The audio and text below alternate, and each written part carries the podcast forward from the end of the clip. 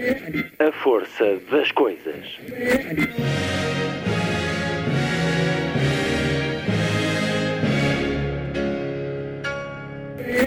Welcome to the 109th last night of the proms.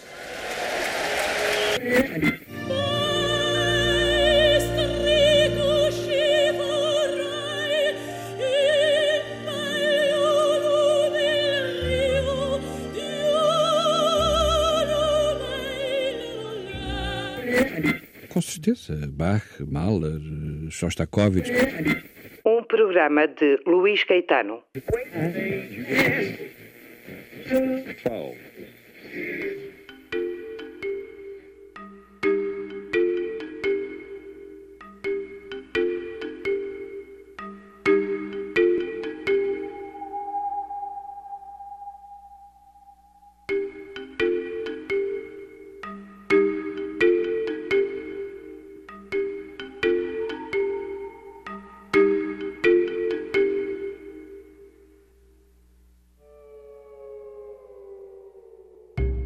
emissão de hoje, muita poesia, na voz de dois autores centenários, a polaca Wisława Szymborska. Passam amanhã 100 anos sobre o seu nascimento e Mário Cesarini, centenário, no próximo 9 de agosto. Ele morreu em 2006. A poesia foi uma forma de estar no mundo e de o ver. A beleza das coisas era o espaço de liberdade. E para além de quaisquer contradições, o que permanece é a arte do que escreveu. Wisława Szymborska deixou-nos em 2012. Gostava da afirmação não sei, que é curta, mas com asas enormes. Escreveu. Nasceu a 2 de julho de 1923 em Benim, no oeste da Polónia. A família mudou-se para Cracóvia em 1931. Resistiu como pôde aos regimes opressivos sob os quais viveu, talvez daí o seu habitual uso da ironia, na interrogação da casa e do mundo. Vamos ouvir a poesia de Wisława Szymborska e de Mário Cesarini ao longo destas duas horas. Poesia e música para dois centenários. Sábado, 1 de julho. Muito boa tarde. Esta é a força das coisas.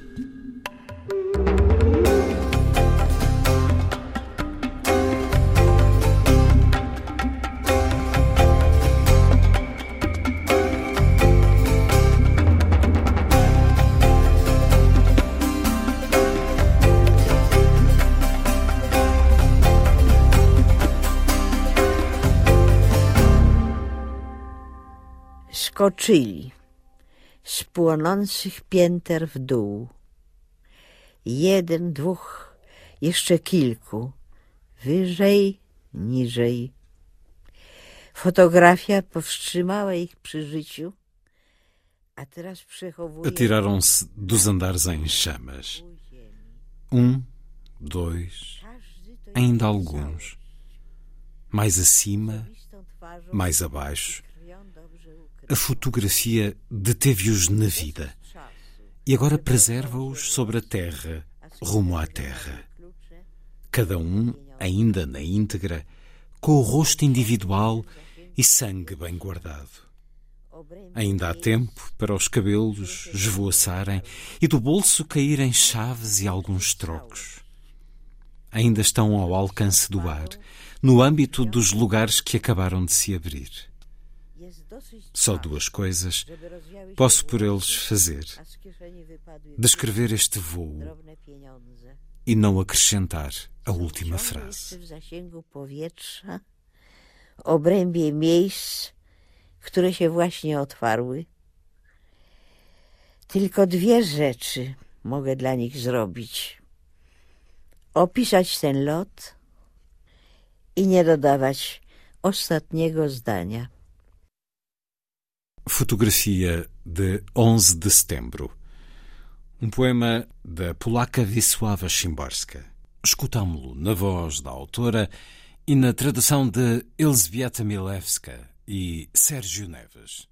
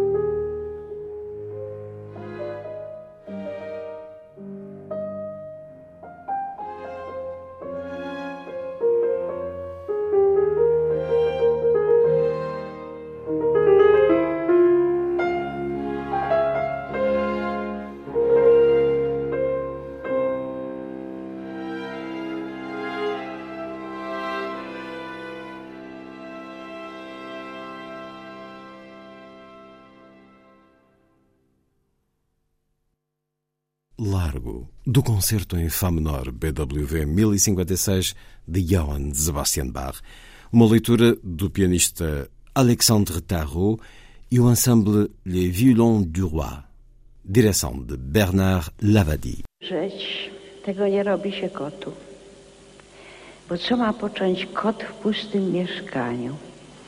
Wdrapywać się na ściany, ocierać między meblami. Morrer. Isso não se faz ao gato. Pois que há de um gato fazer num apartamento vazio? Ir arranhando as paredes, roçar-se por entre os móveis. Por aqui nada mudou, mas está mais que mudado. As coisas estão nos sítios, mas os sítios, outros são. E nem se acende a luz pela noitinha. Ouvem-se passos na escada, todavia, não os tais. A mão que põe no pratinho o peixe também não é a que antes punha. Algo aqui não acontece às horas que acontecia. Algo há aqui que não corre como devia correr. Alguém aqui esteve, esteve e agora teima em não estar. Vasculhados todos os armários, percorridas todas as prateleiras, uma vez verificado o chão sob a alcatifa, contra todas as proibições, até espalhados os papéis, que é que fica ainda por fazer? Dormir esperar? jedno. Deixa o sol voltar, deixa-o lá mostrar-se. Há de aprender que com um gato não se brinca assim. Há de um bicho ir-se chegando para perto, como quem não quer a coisa, bem devagar, muito sobre as patinhas ofendidas. E ao princípio, nada de saltar nem de miar. Co więcej jest do zrobienia? Spać i czekać. Niech no on tylko wróci. Niech no się pokaże. Już on się dowie, że tak z kotem nie można.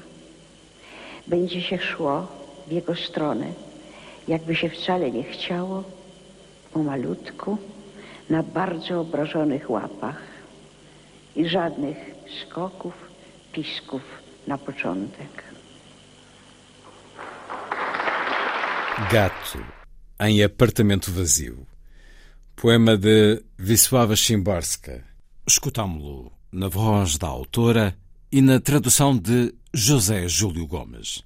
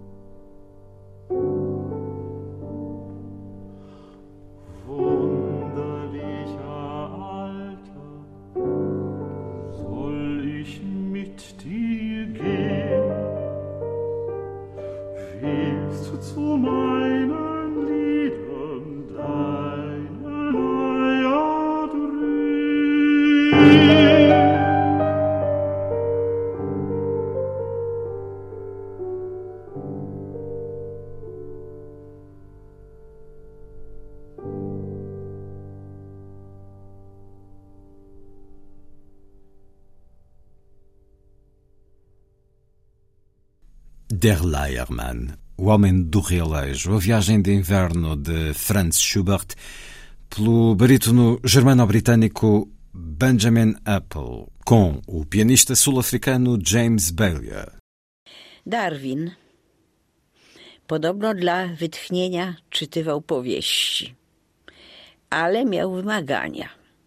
Nie mogły kończyć się smutno. Jeśli trafiał na taką, z furią ciskał ją w ogień. Darwin, ao que parece, lia romances para descontrair, mas tinha as suas exigências. Não podiam ter um final triste.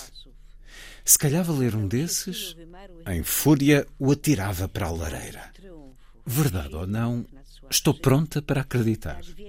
Alcançando mentalmente tantos espaços e tempos, estava tão saturado de espécies extintas, do triunfo dos fortes sobre os fracos, das muitas tentativas de sobrevivência, mais cedo ou mais tarde em vão, que pelo menos da ficção e do seu micromundo tinha o direito de exigir um happy end. Logo, eram obrigatórios. Um raio por entre as nuvens, os amantes de novo juntos, as famílias reconciliadas, as dúvidas dissipadas, a fidelidade premiada, as fortunas recuperadas, os tesouros desenterrados, os vizinhos arrependidos da sua obstinação, o bom nome restituído, a ganância vexada, as solteironas casadas com dignos pastores, os intriguistas banidos para o outro hemisfério, os falsificadores de documentos atirados das escadas, os sedutores de virgens a correr para o altar, os órfãos acolhidos, as viúvas reconfortadas, o orgulho rebaixado, as feridas saradas, os filhos pródigos convidados para a mesa, o cálice da amargura derramado no mar, os lencinhos molhados com lágrimas felizes, de um modo geral, festas e bolos, e o canito fido, desaparecido no primeiro capítulo, corre e ladra alegre pela casa no último. Ogólne śpiewy i muzykowanie, a piesek Fido, zgubiony już w pierwszym rozdziale, niech znów biega po domu i szczeka radośnie. Consolação. O poema de Wisława Szymborska. Escutámo-lo na voz da autora e também na tradução de Teresa Fernandes Siatkevich.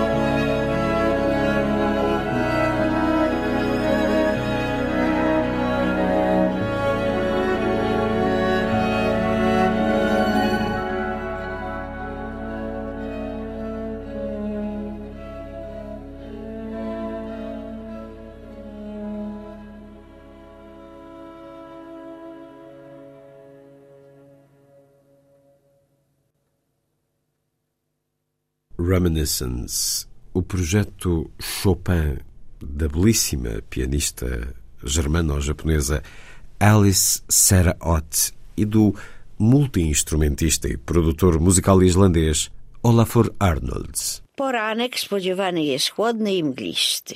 Od zachodu zaczną przemieszczać się deszczowe chmury.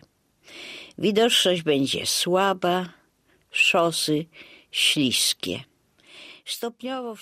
Prevê-se manhã fria e céu encoberto, aproximação de nuvens e chuva vindas do quadrante oeste, fraca visibilidade, piso escorregadio. Ao longo de todo o dia, devido a uma frente de alta pressão que se desloca do norte, há a possibilidade de boas abertas em algumas regiões, mas em caso de vento variável e rajadas, podem ocorrer trovoadas. De noite, bom tempo em quase todo o território. Somente no sudeste não é de excluir a ocorrência de aguaceiros. Acentuada baixa de temperatura, mas aumento da pressão atmosférica. O dia seguinte promete ser um dia de sol, mas a quem ainda estiver vivo, recomenda-se o guarda-chuva. Temperatura znacznie się obniży, za to ciśnienie wzrośnie. Kolejny dzień zapowiada się słonecznie, choć tym, co ciągle żyją, przyda się jeszcze parasol. O dia seguinte, sem nós. A poesia da Wisława Szymborska, que escutamos na voz da autora e na tradução de Teresa Fernandes Sviatkiewicz.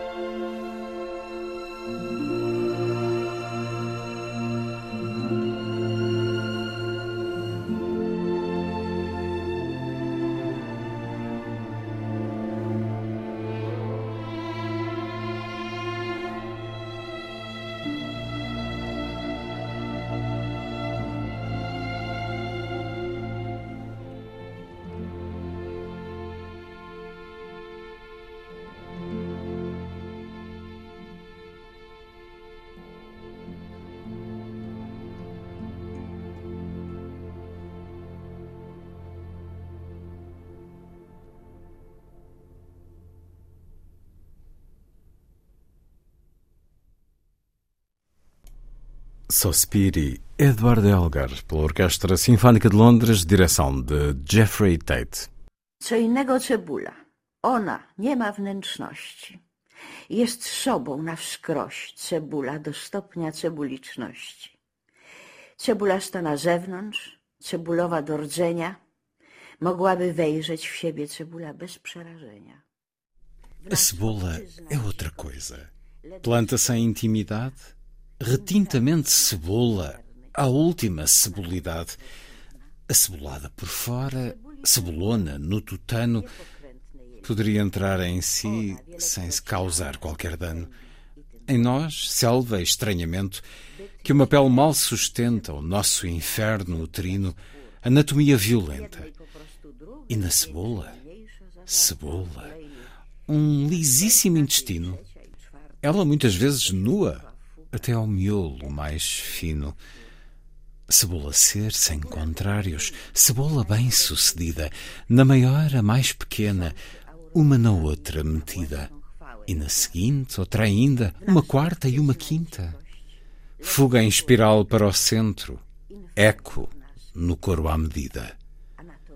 Cebola, eu bem te compreendo, mais belo ventre do mundo, tu própria, em tuas auréolas do teu sucesso profundo.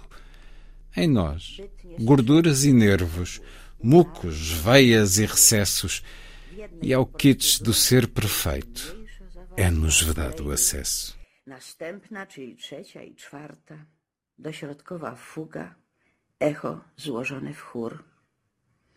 Cebula to ja rozumiem, najnadobniejszy brzuch świata. Sam się aureolami na własną chwałę oplata. W nas tłuszcze, nerwy, żyły, śluzy i sekretności i jest nam odmówiony idiotyzm doskonałości. Cebola, um poema da polaca Wisława Szymborska. Poema que escutamos na voz da autora e na tradução de José Júlio Gomes.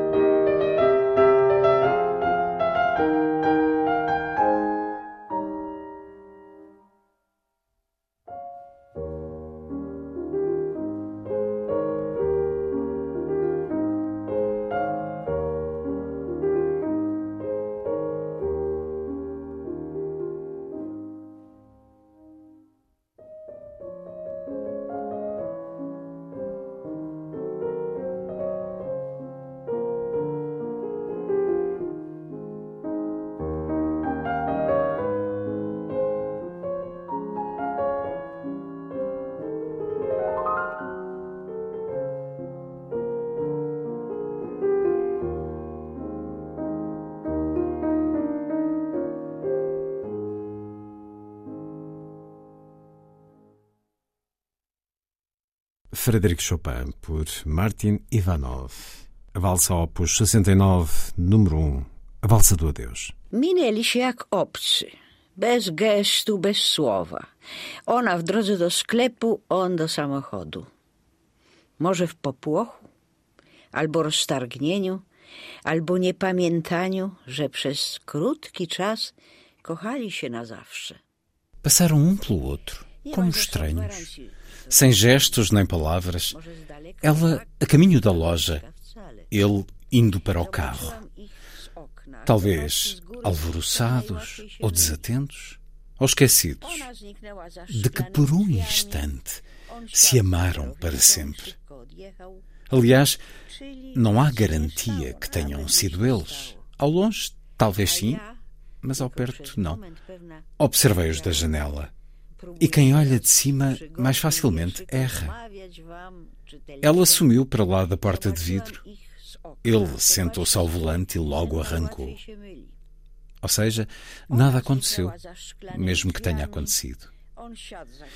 E eu, que por instantes pensei estar certa do que via, procuro agora, nestes versos fortuitos, convencer-vos, caros leitores, de que foi triste. przygodnym wierszyku wmawiać wam, czytelnikom, że to było smutne. Perspectiva.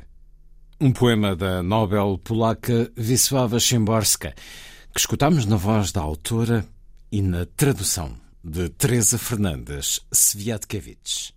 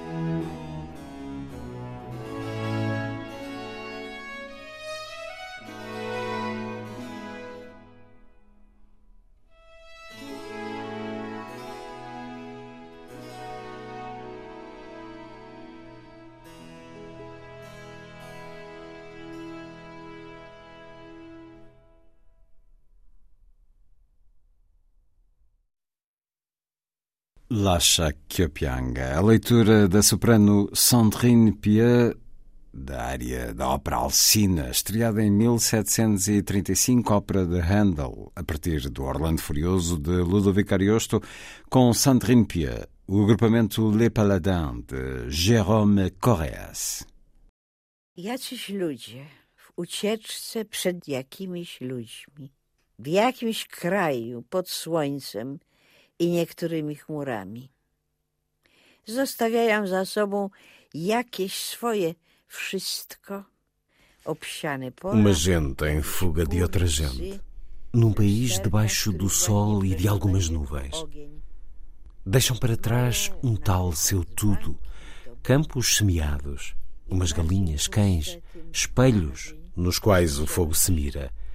Levam às costas os cântaros e as trouxas, quanto mais vazios, mais pesados com o passar dos dias. É em silêncio que alguém desfalece. É na algazarra que alguém arranca o pão de alguém e alguém sacode o filho morto. Nunca é pela estrada que têm à frente, nem é esta ponte, sob a qual passa um rio estranhamente avermelhado. Em redor, disparos, ora longínquos, ora próximos, no alto, um avião errante rodopia. Dava jeito ser invisível. Pedra de cor parda, ou ainda melhor, não existir, durante um pouquinho ou por mais tempo.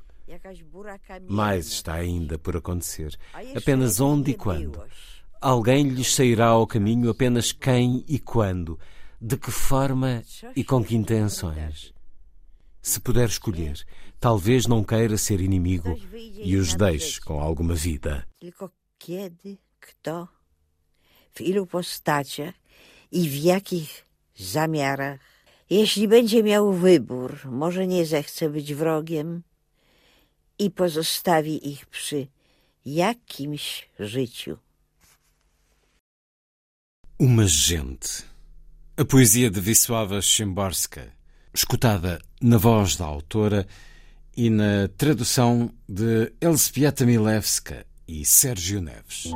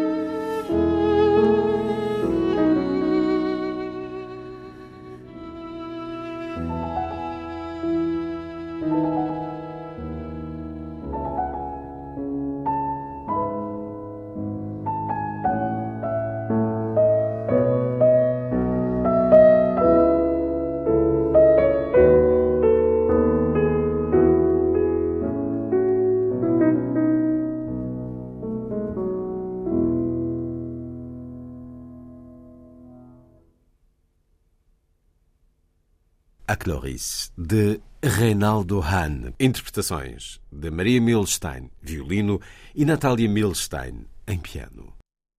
Wisława Szymborska, a Nobel da Literatura Polaca de 1996.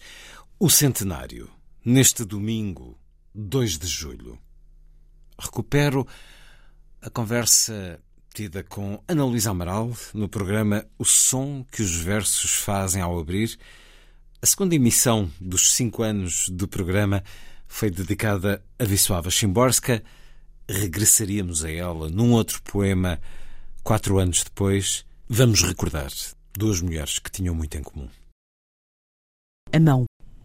27 ossos, 35 músculos, cerca de duas mil células nervosas em cada uma das pontas dos cinco dedos. É quanto basta para escrever Mein Kampf ou A Casinha do Ursinho Puff.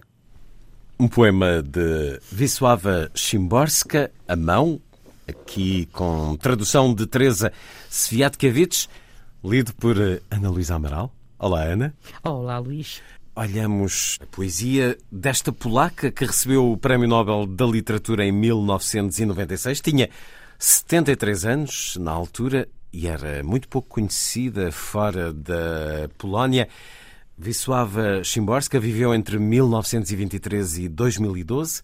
Poesia feita de assombro, de ironia, de simplicidade, de clareza atributos que podemos encontrar neste poema que escolheu Ana Luísa Amaral? Eu penso que sim. Há poemas dela, obviamente, mais complexos, digamos assim, do ponto de vista formal. Há até, eu diria, hum, porque eu conheço pessoas polacas, por exemplo, Anna Kłobutska, que é de resto uma especialista também na poesia portuguesa, mas é polaca.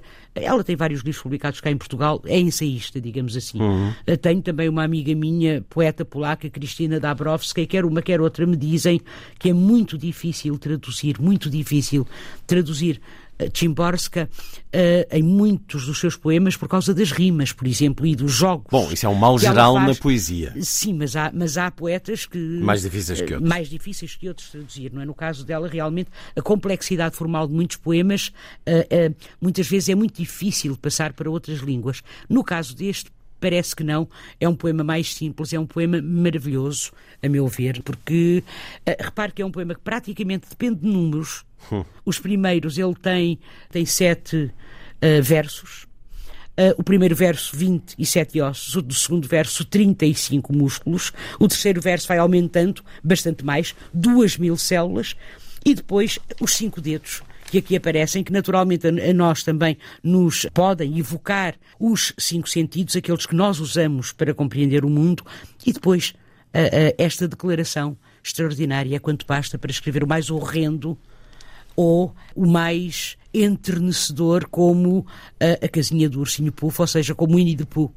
Uh, um livro para crianças. É desconcertante este final. É... Há aqui um olhar intrigado sobre a ciência e depois o próprio poema parece um método de formular o problema apresentando uma conclusão inesperada, a conclusão de uma poeta. Exatamente, exatamente. E é uma conclusão também que vai ao encontro da, da velha celebérrima frase uh, nada do que é humano de Terêncio, nada do que é humano hum. me é estranho, não é? Nem o horrível, nem o belo, uh, nem o amor, nem o, o, mais profundo, digamos assim, ódio, não é? Uh, eu acho que para os tempos que correm, neste momento, nestes tempos tão duros, tão cruéis, tão escuros que estamos a atravessar, uh, este poema, para mim, pelo menos, a mim, pelo menos, uh, fala-me, diz-me muito. E tem toda a razão.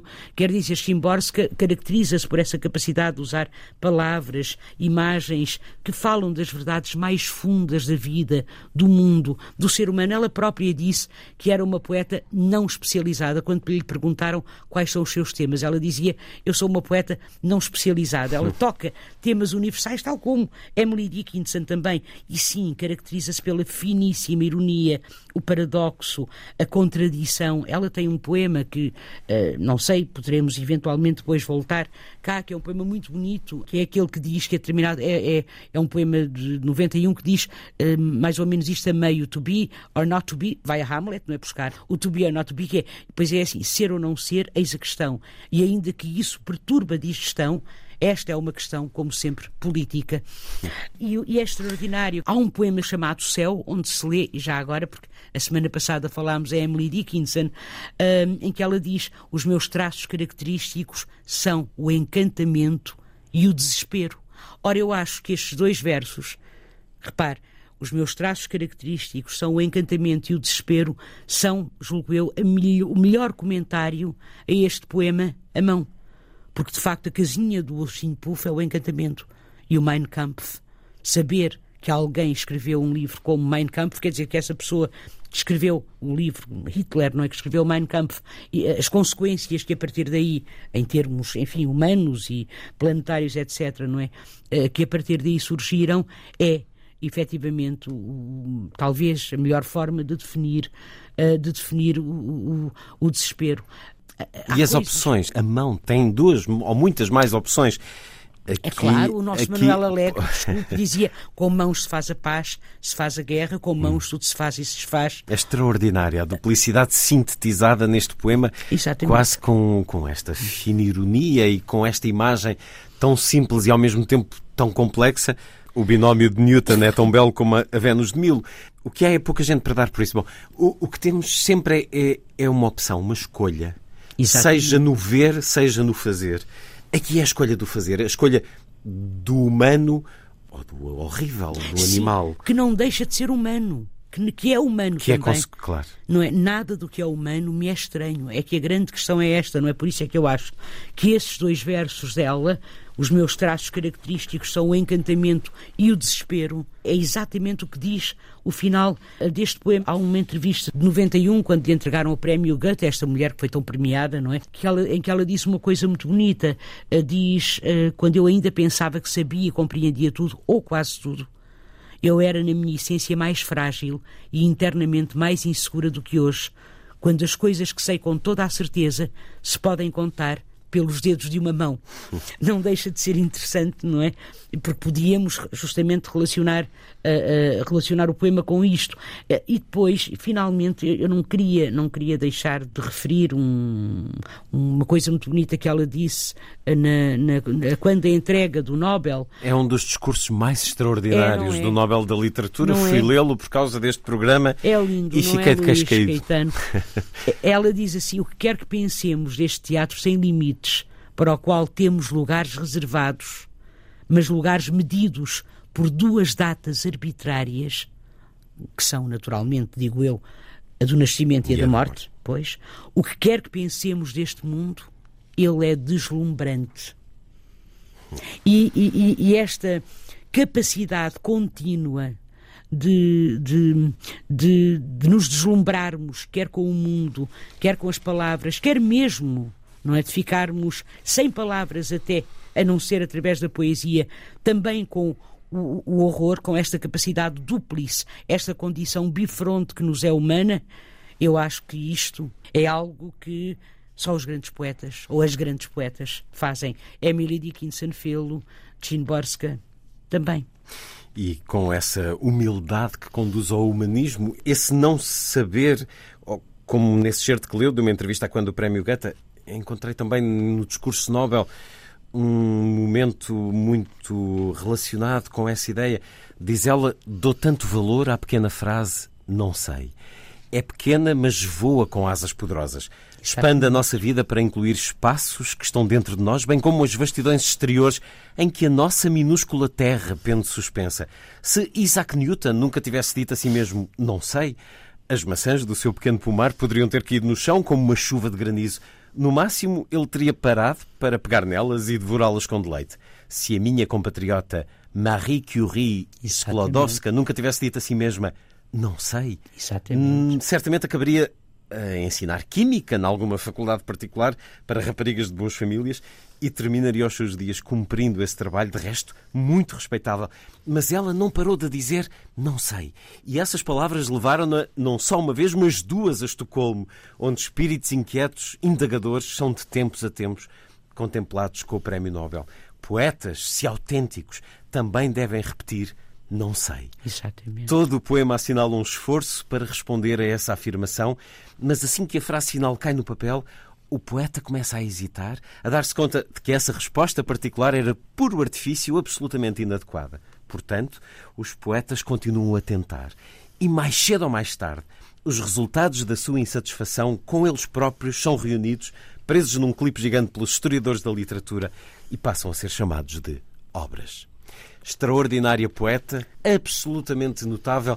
Obrigado por uh, nos ter trazido Wisława Szymborska, a poeta polaca, na segunda emissão do programa O Som que os Versos Fazem ao Abrir, de Ana Luísa Amaral. Uma das duas emissões é ela dedicada, recuperada, para assinalar este centenário de Szymborska. Amanhã, dia 2 de julho. A 9 de agosto, o centenário será o de Mário Cesarini. Para escutar ao longo da próxima hora.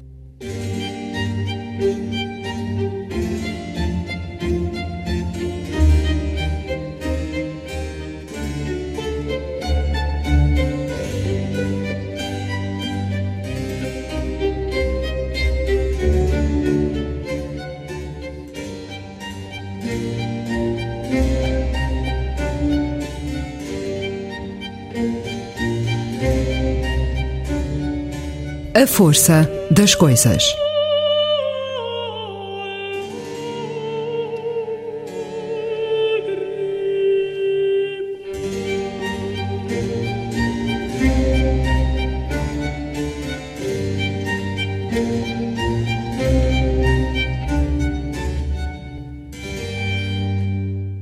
Sou um homem, um poeta, uma máquina de passar vidro colorido, um copo, uma pedra, uma pedra configurada, um avião que sobe levando-te nos seus braços, que atravessam agora o último glaciar da Terra. O meu nome está parto de ser escrito na lista dos tiranos, condenado à morte. Os dias e as noites deste século têm gritado tanto no meu peito que existe nele uma árvore miraculada. Tenho um pé que já deu a volta ao mundo e a família na rua. Um é loiro, outro moreno e nunca se encontrarão. Conheço a tua voz como os meus dedos. Antes de conhecer-te, já eu te ia beijar na tua casa. Tenho um sol sobre a pleura e toda a água do mar à minha espera. Quando amo, imito o movimento das marés e os assassínios mais vulgares do ano. Sou, por fora de mim, a minha gabardina e eu, o pico do Everest. Posso ser visto à noite na companhia de gente altamente suspeita e nunca de dia a teus pés, florindo a tua boca, porque tu és o dia, porque tu és a terra, onde eu há milhares de anos vivo a parábola do rei morto, do vento e da primavera. Quanto ao de toda a gente, tenho visto qualquer coisa. Viagens a Paris já se arranjaram algumas. Enlaces e divórcios de ocasião não foram poucos. Conversas com meteorólogos internacionais também já por cá passaram. Eu sou, no sentido mais enérgico da palavra, uma carruagem de propulsão por hálito. Os amigos que tive, as mulheres que assombrei, as ruas por onde passei uma só vez, Tudo isso vive em mim para uma história de sentido bem do oculto, magnífica, irreal, como uma população abandonada aos lobos, lapidada e seca como uma linha férrea ultrajada pelo tempo. É por isso que eu trago um certo peso extinto nas costas, a servir de combustível. E é por isso que eu acho que as paisagens ainda não deviam ser escrupulosamente eletrocutadas vivas para não termos de atirá-las semi-mortas à linha. E para dizer-te tudo, dir-te-ei que aos meus 25 anos de existência solar estou em franca ascensão para ti, o magnífico, na cama, no espaço de uma pedra, no espaço de uma pedra, em Lisboa, os sustos. E que o homem expedição de que não há notícias nos jornais, nem lágrimas à porta das famílias, sou eu, meu bem, sou eu, partido de manhã encontrado perdido entre lagos de incêndio e o teu retrato grande.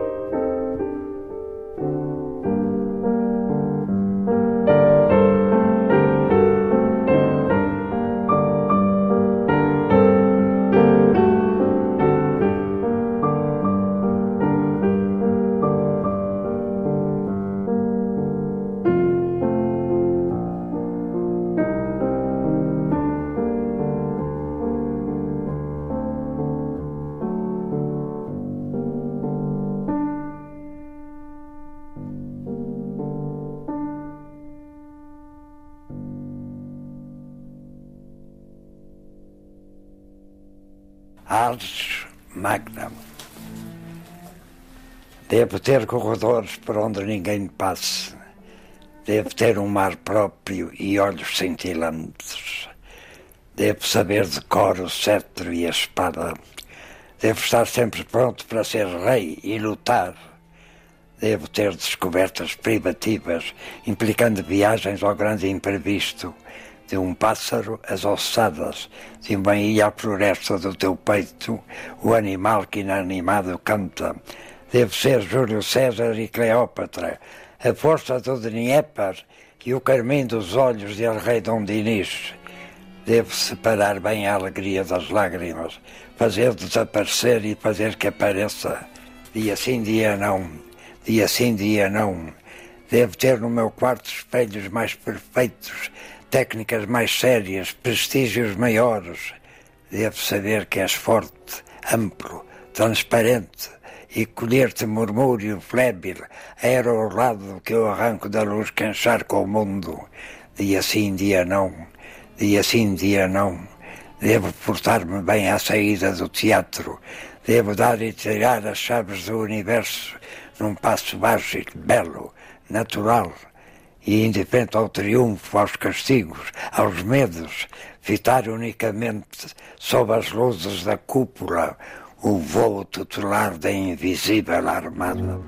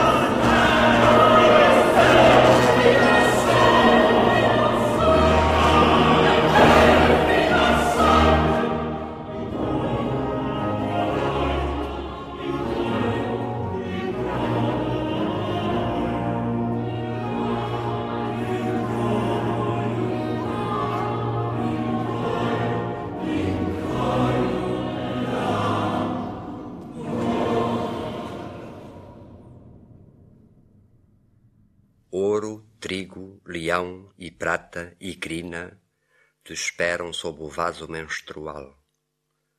Separarás primeiro a água e a mina, porque a água não é um mineral. No coágulo te espera areia fina, e sob a areia planta sideral, que ao manto do rei verde se combina, porque a planta não é um vegetal. Ao homem cabe o ouro de buscá-lo, e a sua cria, morta ou imortal, tirá-la-ás do ventre de cavalo, porque o homem não é um animal.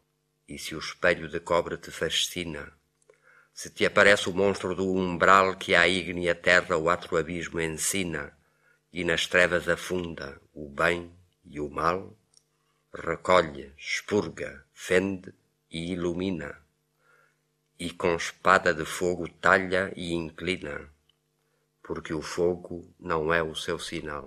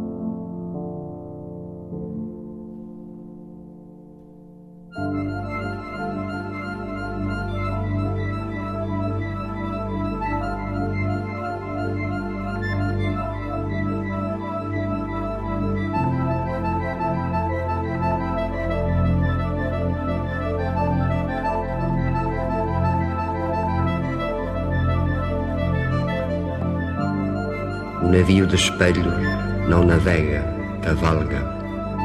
Seu mar é a floresta que lhe serve de nível. Ao crepúsculo espelha sol e lua nos flancos, por isso o tempo gosta de deitar-se com ele. Os armadores não amam a sua rota clara, vista do movimento, dir-se-ia que para. Quando chega à cidade, nenhum cais o abriga, o seu porão traz nada nada leva à partida. Vozes e ar pesado é tudo o que transporta, e no mastro espelhado uma espécie de porta. Seus dez mil capitães têm o mesmo rosto, a mesma cinta escura, o mesmo grau e posto. Quando um se revolta, há dez mil insurretos, como os olhos da mosca refletem os objetos, e quando um deles ala o corpo sobre os mastros escruta o mar do fundo, toda a nave cavalga como nos passos astros, do princípio do mundo até ao fim do mundo.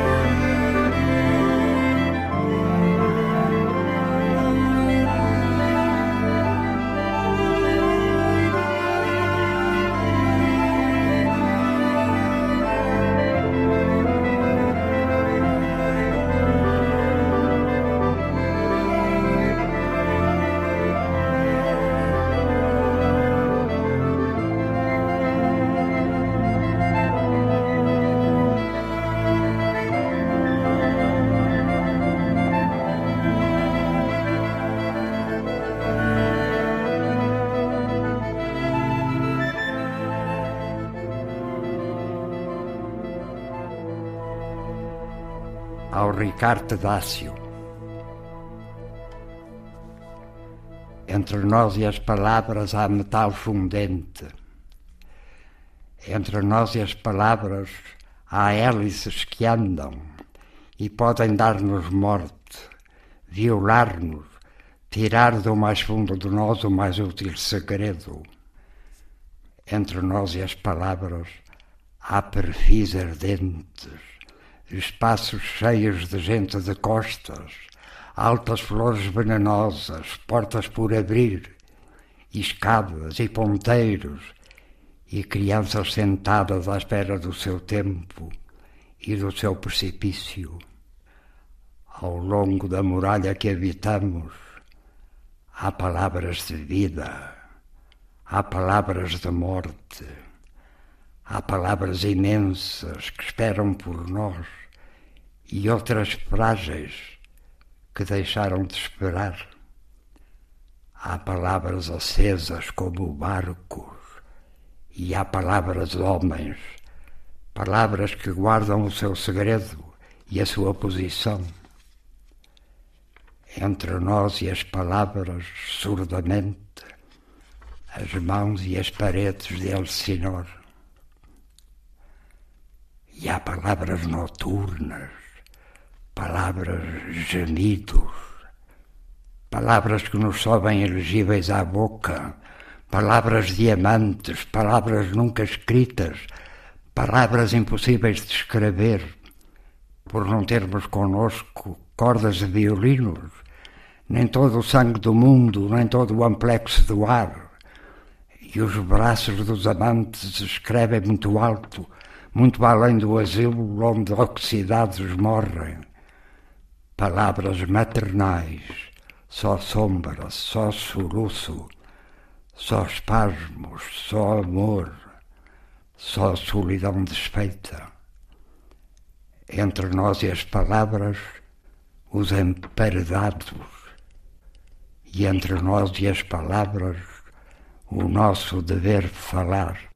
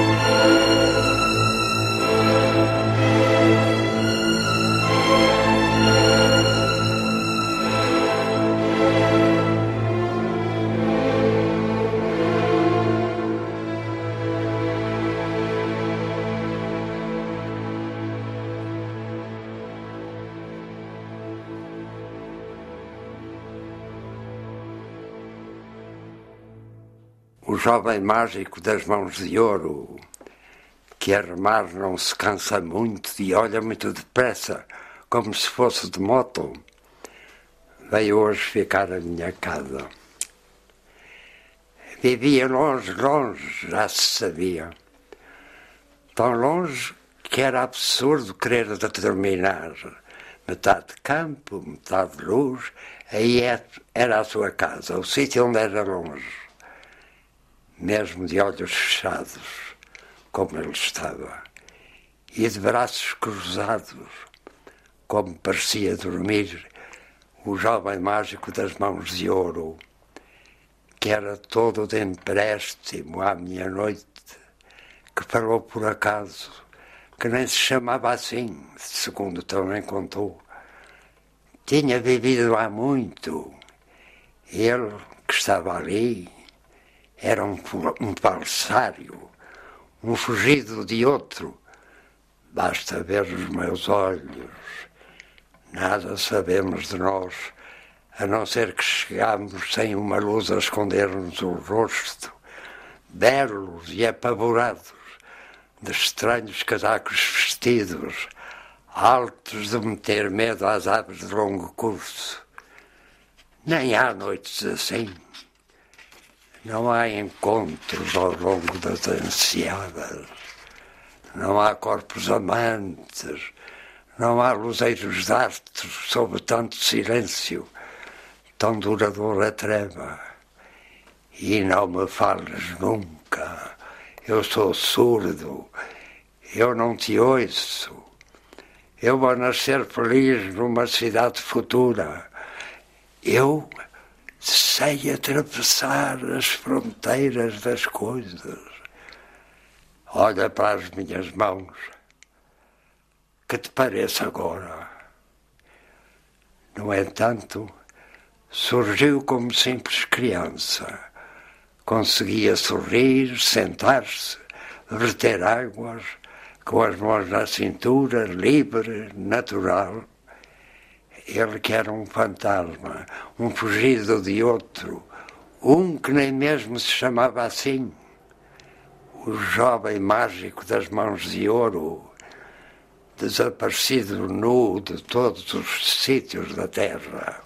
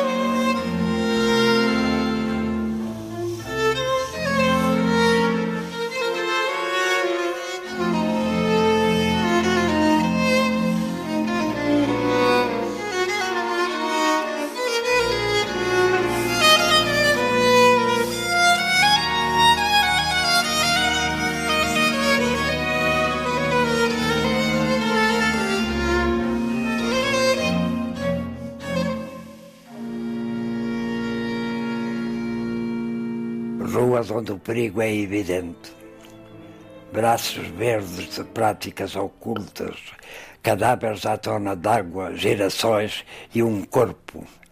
Um corpo para cortar as lâmpadas do dia.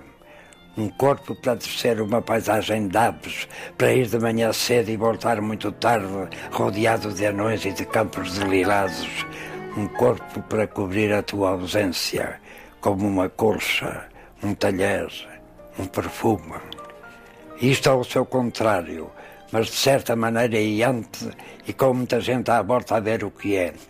Isto ou uma população de 60 mil almas devorando almofadas escarlatas a caminho do mar e que chegam ao crepúsculo encostados aos submarinos e são um torso desalojado de um verso e cuja morte é o orgulho de todos, ó pálida cidade construída como uma febre entre dois patamares.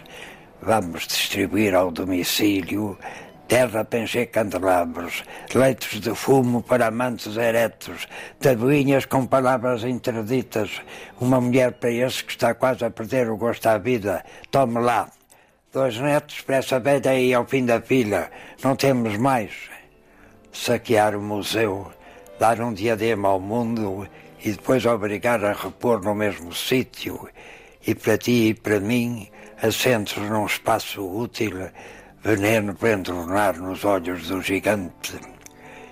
Isto ou um rosto, um rosto solitário, como o barco em demanda de vento calmo para a noite, se nós somos areia que se filtre a um vento débil entre arbustos pintados, se um propósito deve atingir a sua margem, como as correntes da terra, náufragos e tempestade, se o homem das pensões e das hospedarias levanta a sua fronte de cratera molhada, se na rua o sol brilha como nunca, se por um minuto vale a pena esperar, isto ou a alegria igual à simples forma de um pulso aceso entre a folhagem das mais altas lâmpadas. Isto ou a alegria dita o avião de cartas, entrada pela janela, saída pelo telhado. Ah, mas então a pirâmide existe? Ah, mas e então a pirâmide diz coisas? Então a pirâmide é o segredo de cada um com o mundo? Sim, meu amor. A pirâmide existe. A pirâmide diz muitíssimas coisas. A pirâmide é a arte de bailar em silêncio. E em todo o caso, há praças onde esculpir um lírio, zonas subtis de propagação do azul, gestos sem dono, barcos sob as flores, uma canção para ouvir-te chegar.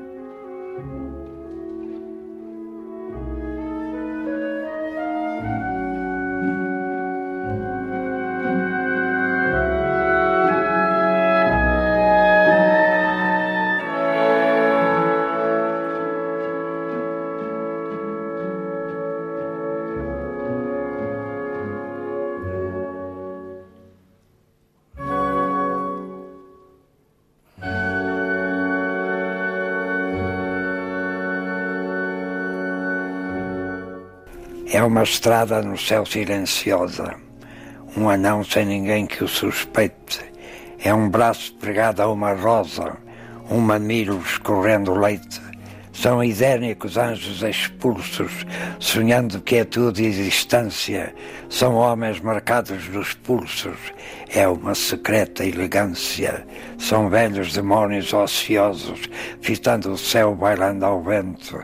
São gritos rápidos, nervosos, que destroem todo o pensamento. É o frio deserto marinho, operando na escuridão. É o corpo que geme sozinho é a veia que é coração. São aranhas jovens, pernaltas, arrastando embrulhos para o mar. São altas colunas tão altas que o chão ameaça estalar. São espadas voantes, são vielas, passeios de todos e nenhuns. São grandes retas paralelas, são grandes silêncios comuns é uma edição reduzida das hadas da história sagrada, é a técnica mais proibida, da mágica mais procurada, é uma estrada no céu silenciosa por um domingo extenso e plácido, é um anoitecer cor-de-rosa, um ar inocente, ácido.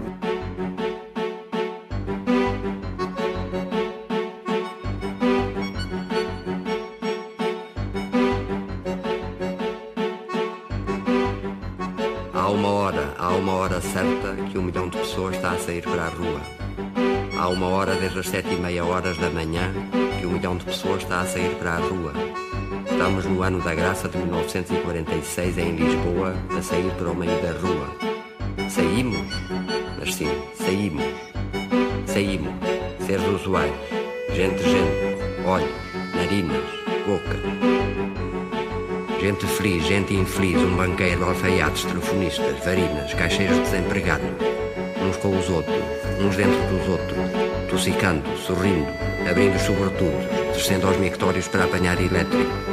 Gente atrasada em relação ao barco para o barreiro, que afinal ainda lá está, apitando estridentemente. Gente de luto, normalmente silenciosa, mas obrigada a falar ao vizinho da frente, na plataforma veloz do elétrico em marcha. Gente jovial a acompanhar enterros, e uma mãe triste a aceitar dois bolos para a sua menina. Há uma hora, isto, Lisboa e muito mais. Humanidade cordial, em suma, com todas as consequências disso mesmo, e a sair, a sair para o meio da rua.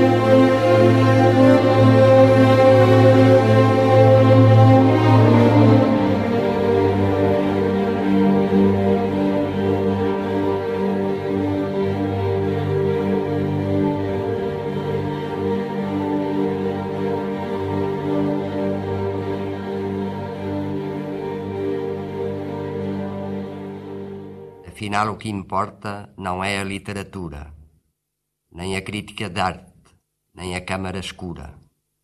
Afinal, o que importa não é bem o negócio, nem o ter dinheiro ao lado de ter horas de ócio. Afinal, o que importa não é ser novo e galante. Ele há tanta maneira de compor uma estante. Afinal, o que importa é não ter medo, fechar os olhos frente ao precipício e cair verticalmente no vício. Não é verdade, rapaz? E amanhã há bola, antes de haver cinema, Madame Blanche e parola. Que afinal o que importa não é haver gente com fome, porque assim como assim ainda há muita gente que come. Que afinal o que importa é não ter medo de chamar o gerente e dizer muito alto ao pé de muita gente: Gerente, este leite está azedo. Que afinal o que importa é pôr ao alto a gola do peludo, à saída da pastelaria, e lá fora, ah, lá fora, rir de tudo. No riso admirável de quem sabe e gosta, ter lavados e muitos dentes brancos à mostra. Pastelaria, de e por Mário Cesarini. Antes, escutamos Autografia 1, Ars Magna, Alegoria do Mundo na passagem de Arnaldo de Villanova, O Navio dos Espelhos, You Are Welcome to Elsinore, O Jovem Mágico, poema podendo servir de pusfácio, Mágica e o início de Louvor e Simplificação de Álvaro de Campos. Dois dos poemas pertencentes ao projeto Os Poetas, o disco Entre Nós e as Palavras, Autografia e O Jovem Mágico, retirados ao filme Autografia de Miguel Gonçalves Mendes. Músicas. Canção do Gondoleiro Veneziano de Mendelssohn por Peter Nagy. O Dilúvio Universal de Michelangelo Falvetti. A Dança dos Espíritos Bem-Aventurados. Zgambati a partir de Gluck, na interpretação de Jean-Yves Thibaudy. De Wojciech Killa. Música para o filme Retrato de uma Senhora. R. Barmadish, de Bach, na leitura de Dmitri Sinkovsky, o agrupamento La Voce Instrumentale, a pavana de Gabriel Fauré pela Orquestra Sinfónica de Basileia, dirigida por Ivor Bolton, e The Poet Acts, música de Philip Glass. Mário Cesarini, o centenário, a 9 de agosto. Escutámo-lo ao longo desta segunda hora. A primeira hora fez-se com Wisława Szymborska. Amanhã, 2 de julho, passam 100 anos do nascimento da poeta polaca Nobel da Literatura em 1996. Uma emissão de poesia e música para dois centenários. Mal termina o programa, ele ficará disponível na RTP Play. Basta pesquisar no motor de busca a Força das Coisas, seguido de Antena 2. Já a seguir vem o Lilliput de Sandy Gageiro. A si, obrigado por estar com a rádio. Bom dia, bom fim de semana.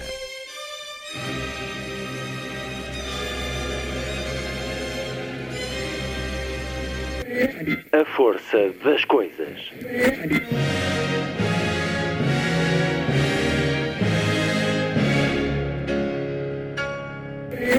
Welcome to the 109th last night of the proms.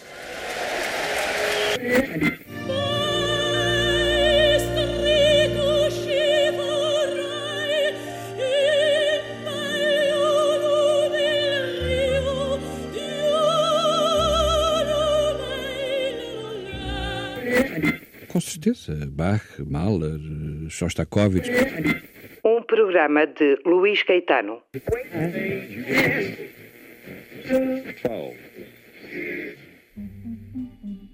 Diz Lilliput. Lilliput, Lilliput. Lilliput.